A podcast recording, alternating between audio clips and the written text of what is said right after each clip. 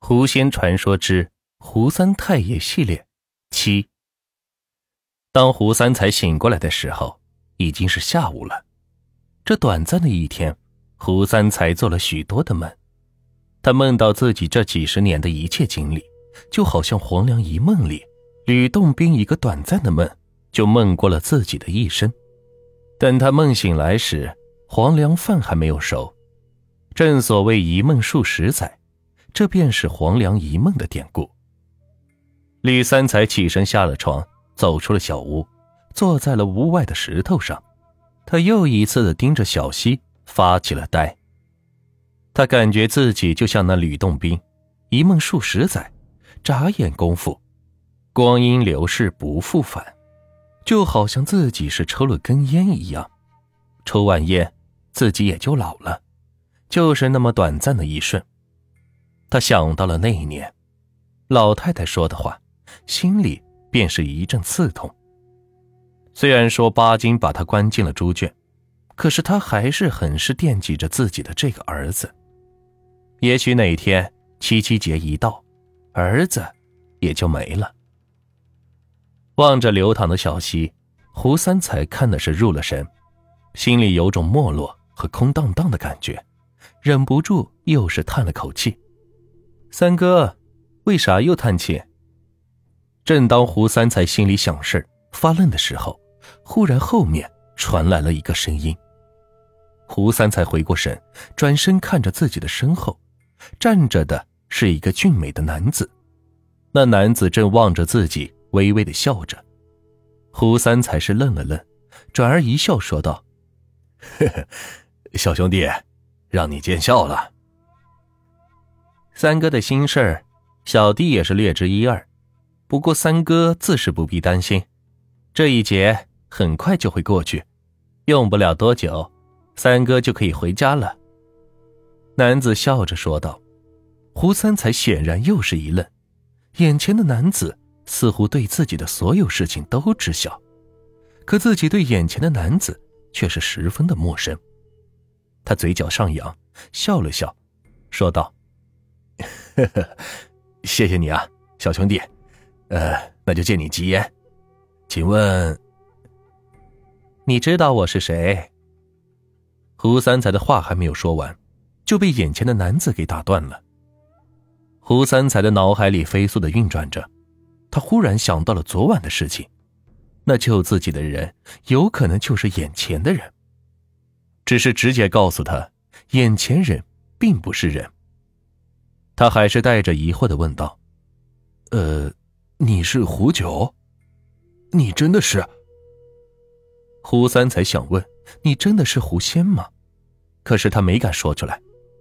眼前的貌美男子连着是点了两下头，胡三才顿时也明白了，他就是胡九，而且还是传说中的狐仙。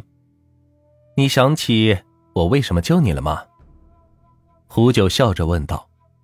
胡三才是点了点头，说道：“嗯，我记得二十五年前，我在镇子上救过一只白狐，我想，你就是当年那只白狐吧？”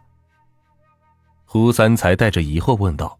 说完，他是仔细的打量了下眼前的这个男子，眼前的胡九相貌俊美，皮肤白皙，一双眸子清澈如水，整个就像是一个白面书生似的。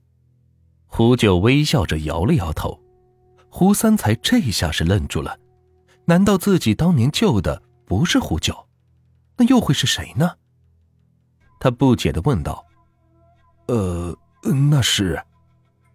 胡九捋了捋头发，轻声的说道：“你救的那个，是胡三太爷。”“什么？胡三太爷？”胡三才完全是傻了。他怎么也没有想到，自己当年所救的白狐会是赫赫有名的狐仙胡三太爷。对于胡三太爷的传闻，他是从小就有耳闻的，也可以说胡三才是听着胡三太爷的故事长大的。当然了，这其中也包含着胡三太奶。凡是在他们那里，几乎每个人都听说过有关于狐仙的故事。据说还有一段典故，相传明朝末年，辽东总兵李成梁镇守着辽东，驻守总兵府广宁城，骑马夫王镐收汉儿为养子，饲养李成梁饮食起居。一天，朝廷传下圣旨，北方有颗紫微星下凡，转世为一男孩。此人有一个明显的特征，脚下生有七个红色的痦子，捉到此人，朝廷重赏。一天晚上，汉儿给李良辰洗脚，发现总兵脚下有着五个黑色的痦子，便说：“总兵，您脚下有五个黑色的痦子，我脚下有着七个红痦子。”总兵心想，自己身边的汉儿。就是朝廷缉拿的紫微星转世的男孩吧，心里琢磨的，马上逮住他，进京领赏，便说：“汉儿，没什么事了，回去睡觉吧。”汉儿由于一天的劳累，回到屋子便酣然睡着了。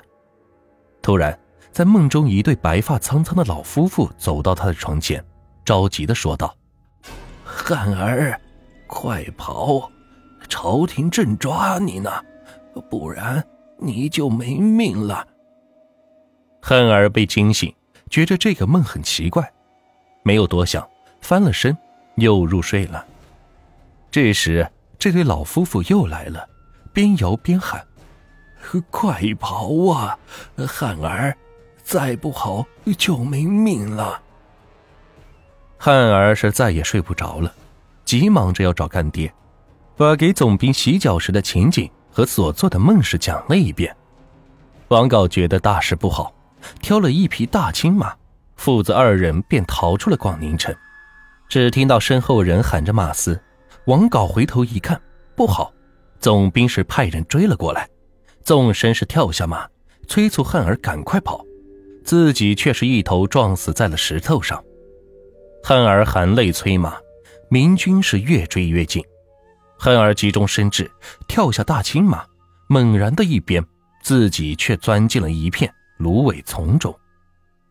明军放起了火来，火势汹汹，汉儿无处可躲，身上已经是着起了火。这时，不知从哪儿是跑来了一只大黄狗，浑身是沾满了水，一个劲儿的往汉儿身上滚，火势是越来越大，汉儿被大黄狗是拖进了小水塘里。四周的芦苇已经是燃尽，明军开始搜查，汉儿再跑已经是不可能了。这时，天空飞来数百只乌鸦，全都落在了汉儿的身上。明军认为汉儿必被烧死，乌鸦正在真实，就撤退了。乌鸦飞走了，汉儿是清醒了，大青马不知什么时候又跑了回来，汉儿扑上马背，逃出广宁地界。来到了偏僻的新兵，后来便当上了女真部落的首领，称汉王努尔哈赤。由于乌鸦、大青马、大黄狗救家有功，也就成了满族极为敬仰、崇拜的三大神灵。努尔哈赤率兵抗明，收复了东北大部分疆土。一次在攻打广宁城时，连攻了几次都是损兵折将，败下阵来。怎么办呢？一日深夜，汉王彻夜不眠，冥思苦想。多年打仗都没有如此犯难，不知不觉的是睡着了。睡梦中，一对白发老夫妇又一次的来到了床前，说：“汉王，攻打广宁城，必须拿掉城东的一只眼睛。”说完，飘然离去。汉王突然醒来，是个梦，便按照老夫妇的旨意，第二天派人询问。原来城东有个瞭望台，一有情况，马上是通风报信，通知城内的官兵。因此汉王才是屡屡失败。得到这个消息，拔掉了城东的瞭望台，女真人是轻而易举的攻下了广宁城。汉王心中高兴。灭掉大清的愿望就要实现了。一天晚上刚刚入睡，这对白发夫妇又来到了他的榻前，说道：“汉王，你就要做江山的皇帝了。几次关键时刻，都是我们为你指点迷津，才有了今天的成就。实不相瞒，我们夫妻俩是狐仙来帮助紫微星下凡成就大业的。现在我们的任务也要完成了，看到人间比天堂好，不想回去了。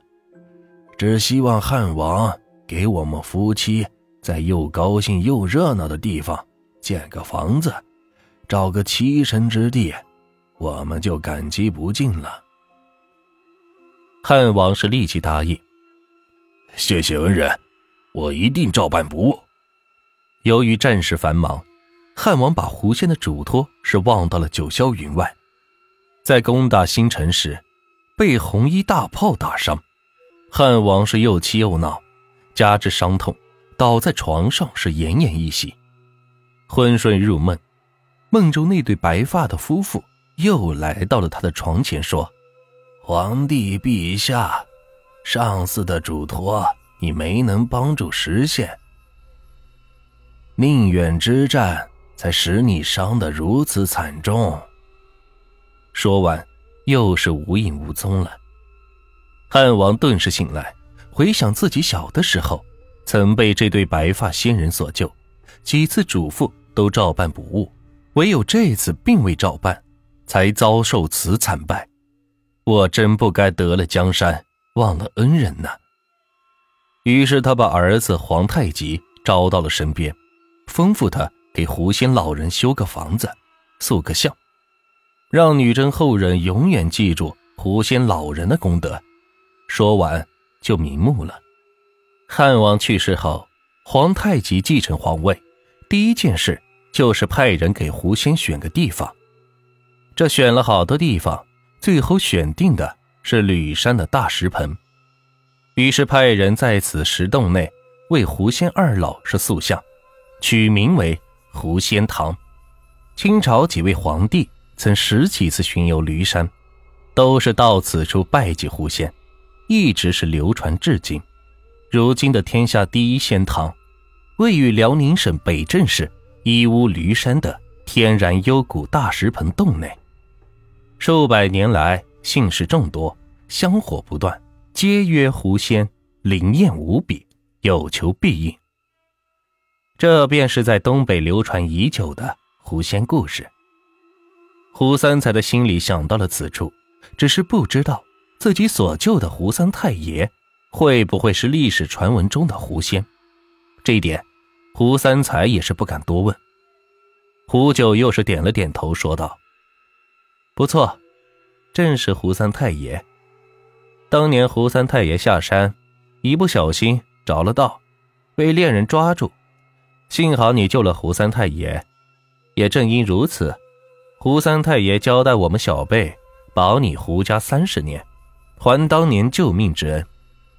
当年你考师范的时候，也是我们狐仙暗中相助，以及后来你家出现了鬼胎。也是胡三太爷交代，要我们找人去给你家解围。胡三才听的是完全愣住了，着实没有想到自己这么多年是顺顺当当，原本是有狐仙保护自己呀。胡三才顿时心里是一阵感激，朝着胡九是鞠了一躬，说道：“哎，小兄弟，多谢了，麻烦你。”代我向胡三太爷问好，感谢他老人家这么多年的保护之情。我胡三才粉身碎骨也报答不完胡三太爷的恩情。胡九笑道：“嘿嘿，三哥，你客气了。胡三太爷交代的事情，我们小辈自是会办。再说了，这也是你的姻缘，一切都是自有定数。”胡九和胡三才聊完之后，便离开了西边的小筑。临走前，他交代胡三才，万万不可出山，否则大祸临头，也会危及家人。等到了胡三才可以离开这里的时候，他自会来通知。胡九走之后，也是定期的来给胡三才送些吃的，没事的时候也喜欢过来跟着胡三才是聊聊天。胡三才也算是不寂寞。就这样，胡三才也是遵守胡九的所言，并没有离开西边小住。这一住便是四年，直到一九七六年文革结束后，秋天的时候，胡三才才回到了自己日思夜想的家乡。而回到家后，家里的一切都是发生了巨大的变化。他的妻子也就在这几年里是衰老了许多，面容比他离开之时还要憔悴，而巴金也成了婚，生下一个小子，取名为胡飞。胡三才回家后，巴金也是彻底的悔过了，一家人在一起安安生生的过着日子。但谁也没有想到的是，在第二年，一九九七年，巴金死了。他的死是有些离奇。据说，是修房子的时候从房顶上滚落，掉下来摔死的。这也是正好应了当年那个老太太所说的七七节。而那一年，胡三才也才明白，当年所说的七七节，就是指巴金活不过分七七的年份。巴金死后，他的媳妇儿也就在几年之后，一场大病是离去了。最后。只剩下了胡三才和媳妇二英，还有孙子胡飞，一家三口人。节目的最后，给大家推荐一家卖潮鞋、潮服的店——辉哥潮牌体育，质量好还不贵。喜欢运动名牌还不想花太多钱的朋友，可以去看一下。